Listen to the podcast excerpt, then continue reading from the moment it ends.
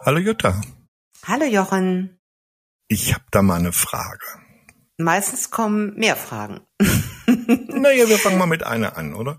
Gut. Warum führt das ständige Auf Empfang sein unserer Sinne eigentlich zu Stress? Multitasking fällt mir da jetzt gerade so ganz spontan ein. Und mir fällt dazu ein, mein Mann beschwert sich oft, dass ich ihm nicht richtig zuhöre. Und wir hatten jetzt auch gerade den Fall, dass ich irgendwie wegging und er sagte, was machst du denn jetzt? Dabei hatte ich ihn schon fünfmal erzählt, was ich den Abend vorhabe. Und ich merke das eben auch bei mir, dass ich auch ganz oft bei meinem Mann und aber auch bei anderen, aber das ist ja nur der nächste, gar nicht richtig zuhöre. Er erzählt was, ich guck nebenbei aufs Handy und bin in Gedanken aber auch dabei, was ich noch erledigen muss. Und so dies und das. Und nebenbei quengelt vielleicht noch der Hund. Und dadurch bin ich nie richtig fokussiert und ich bin auch nie richtig präsent. Und das stresst. Das stresst unterschwellig und das stresst aber auch insofern, dass ich kürzer atme. Auch der Atem wird dadurch kürzer. Also ich bin nicht, ich bin nicht bei mir und ich bin gedanklich, bin ich immer hier und da. Das ist im Grunde auch wieder dieser Affengeist. Ich bin mal da, mal da, aber ich bin nie wirklich bei der einen Sache und dadurch halte ich mich, mein Geist und mein Körper unter Strom. Ja, wir versuchen irgendwie nicht zu verpassen. Ja. Selbst beim einfachen Zuhören. Oft, wir sind mit einem Ohr immer, also nicht immer, aber ganz oft woanders.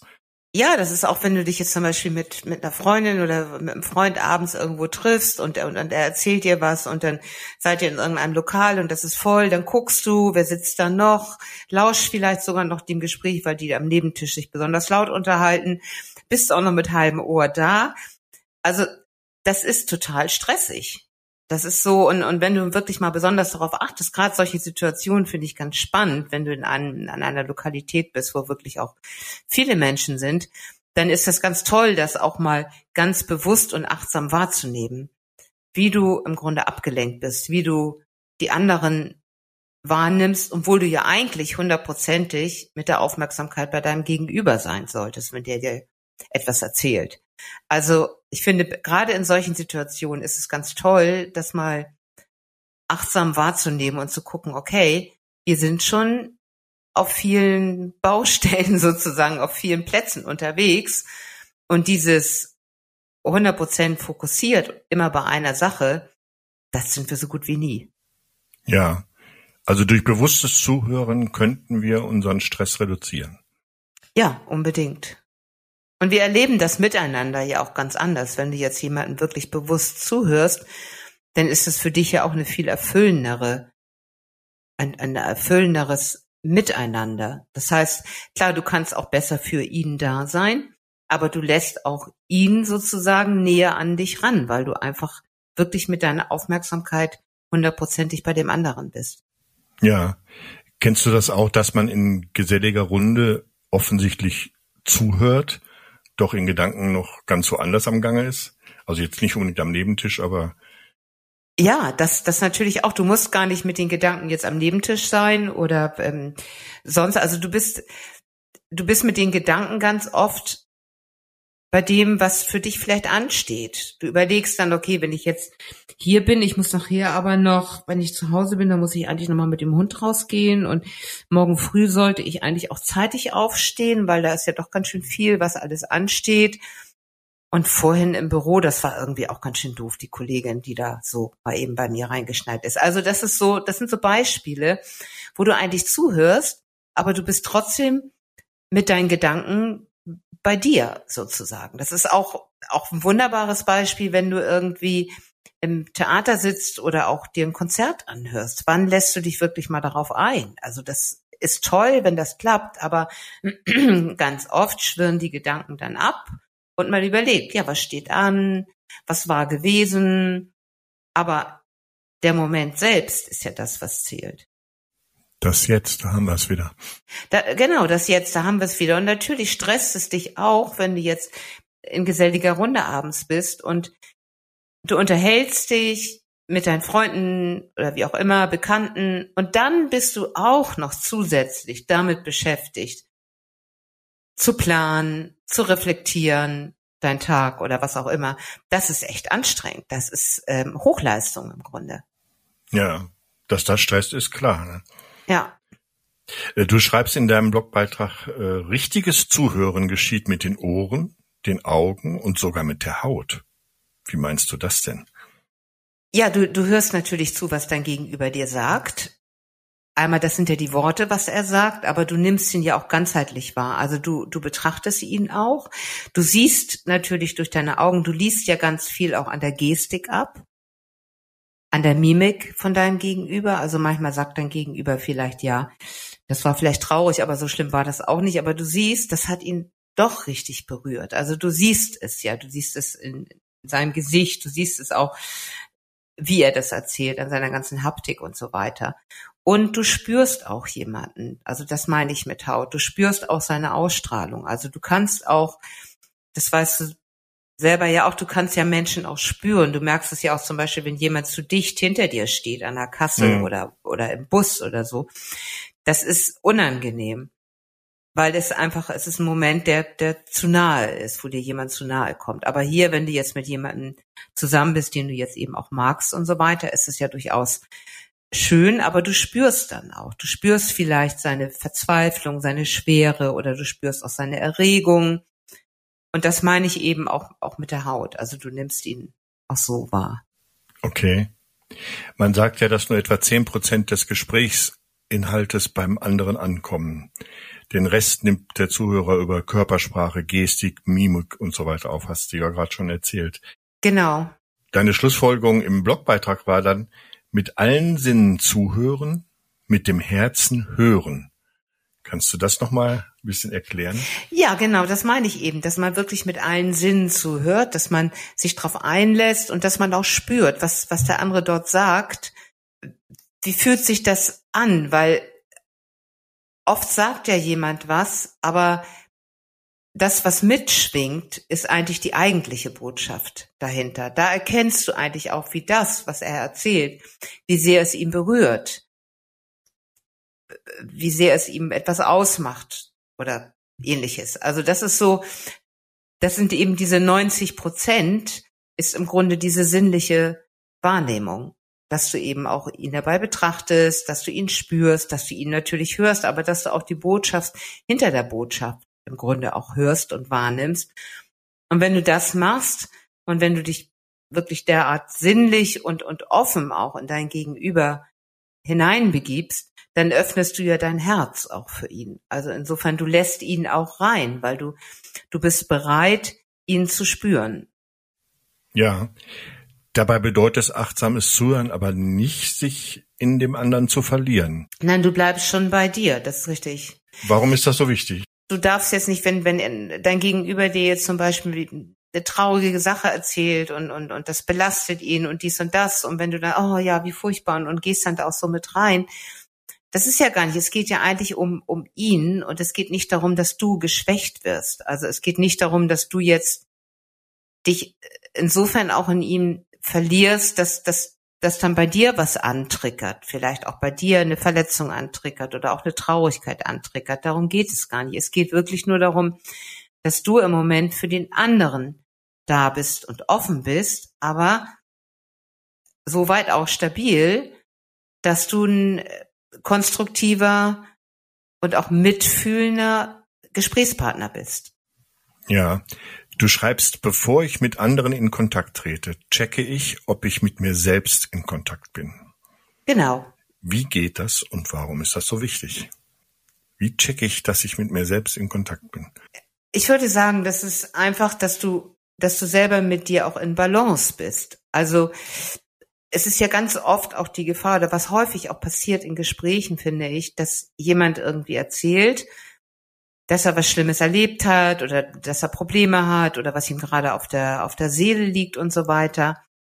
Und im Grunde ist das nur ein, ein Trickern bei dem Zuhörer, der dann auch erzählt, ja, das ist auch gerade bei mir und dies und das und so. Und das ist eben, das ist im Grunde auch nicht konstruktiv. Also wenn, wenn ich praktisch mit mir, wenn, wenn, wie soll ich das erzählen, wenn ich die, die Rolle einnehme und sage, ich möchte gerne ein konstruktiver und mitfühlender Zuhörer sein, dann geht es um den anderen.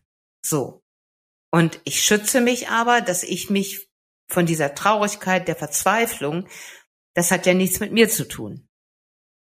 Das heißt, ich kann mit allen Sinnen ganz offen bei ihm bleiben, aber indem ich mir bewusst mache und auch achtsam bei mir bleibe und bewusst mache, dass ich jetzt dazu höre und dass es nichts mit mir, mit meiner Geschichte zu tun hat, bleibe ich bei mir.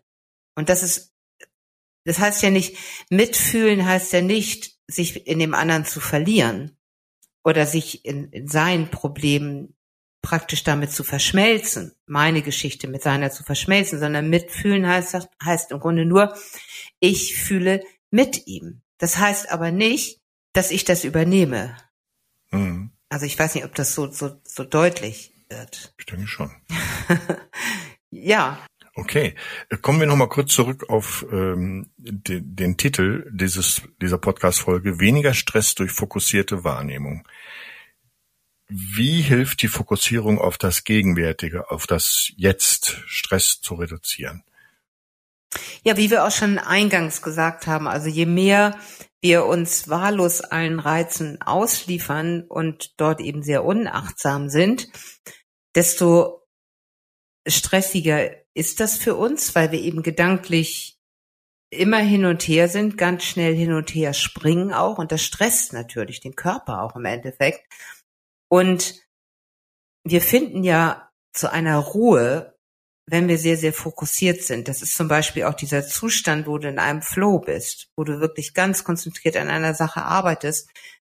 Das fühlt sich ganz anders an, als wenn du jetzt irgendwas machst, aber nebenbei noch dieses und hier nochmal jemandem eine Frage beantwortest und dort Ansprechpartner bist und mit den Gedanken hier und dorthin reist, dann ist das nie dieses Befriedigende und auch nie dieses Gefühl von, von tiefer Verbundenheit mit dem, was ich gerade tue. Und das gibt einem eine, wenn ich das aber hinbekomme, gibt einem das eine, eine Ruhe und auch eine Gelassenheit. Mhm. Und darum geht es. Ja. Also wenn du jetzt zum Beispiel, ich, ich denke auch gerade daran, wenn du jetzt schwimmen gehst zum Beispiel und schwimmst irgendwie, weiß ich nicht, zehn Bahnen oder so. Und wenn du dich auf dieses Schwimmen einlässt, das heißt, du spürst dabei, wie du die Schwimmzüge machst, wie du Luft holst, also du spürst den, dein Körper, deine Arme, dein, deine Muskelkraft der Beine und so weiter und du spürst das Wasser, dann ist das ein sehr intensives Erleben, als wenn du einfach nur schwimmst und gedanklich ganz woanders bist. Klar. Und es ist auch ein wesentlich entspannteres äh, Schwimmen mhm. oder eine entspanntere körperliche Herausforderung. Ja. Wenn wir also im Jetzt sein wollen, also bei dem, was gerade wirklich passiert und nicht, dann ist Multitasking irgendwie keine gute Idee, oder? Also im Grunde ist Multitasking nie eine gute, gute Idee, aber wir kommen auch gar nicht drum herum. Also ich denke, es wird aber immer so hoch gelobt. Oh, ich bin Multitasking. Ja, es wird hoch gelobt und und ganz extrem sehe ich das auch immer bei bei bei Müttern, die dann irgendwie mit mit dem Kinderwagen, dann haben sie noch ein kleines Kind an der Hand, dann haben sie das Handy am Ohr, das Kind quengelt, nebenbei bezahlen sie noch beim Bäcker das Brötchen für das Kind in der Karre. Das ist Stress pur. Also das ist so, wo wo eigentlich niemandem gerecht wird bei dieser ganzen Geschichte. Das heißt, die, Mutter für die Mutter ist es Stress die Kinder werden auch nebenbei abgefertigt, sage ich jetzt mal so in Anführungsstrichen. Und der am Telefon kriegt auch nicht die komplette Aufmerksamkeit und die Frau hinter der Backtheke auch nicht. Also das ist, das ist eine wirkliche Stresssituation und das, das passiert aber. Das, dem kann man auch gar nicht jetzt in diesem Beispiel ich kenne das selber auch noch, als die Kinder klein waren. Das ist einfach so. Aber trotzdem, je achtsamer ich bin und je bewusster. Naja, das Telefon könnte man ja zum Beispiel weglassen. Das Telefon könnte man weglassen, genau. Also, und das ist es eben, je bewusster ich dort werde und je achtsamer ich auf, auf solche, auf solche Multitasking-Situationen schaue, kann ich eben was verändern. Wie du schon sagst, ich kann das Telefon weglassen. Ja, besser wäre es also, wir richten unsere volle Aufmerksamkeit immer auf nur eine Sache zur Zeit. Das ist aber nicht so richtig einfach. Ja, aber es gibt ja schon gewisse Tricks. Also zum Beispiel, wenn du am Computer irgendwie täglich tätig bist. Du kannst zum Beispiel, ist ja auch immer der Fall, dass irgendwelche Mails aufpoppen. Und wie schnell guckst du dir, aber okay, was ist das für eine Mail? Ja, aber ist sie wichtig oder so? Quatsch, du kannst mit dir vereinbaren, dass du morgens einmal deine Mail checkst und vielleicht abends nochmal.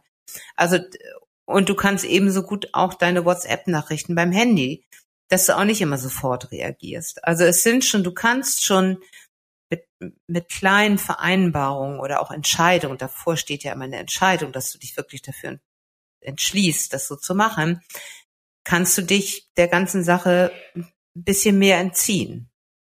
Ja. Oder auch, wenn jemand reinkommt und, und mit dir spricht, dass du sagst, Moment, ich beende das jetzt hier in Ruhe und dann bin ich für dich da. Also das sind, das sind Kleinigkeiten, aber die bewirken ganz viel. Hm. Da habe ich zum Schluss noch ein schönes Zitat von dir aus dem Blogbeitrag. Du schreibst, losgelöst vom Multitasking schenke ich mir zudem Selbstwertschätzung.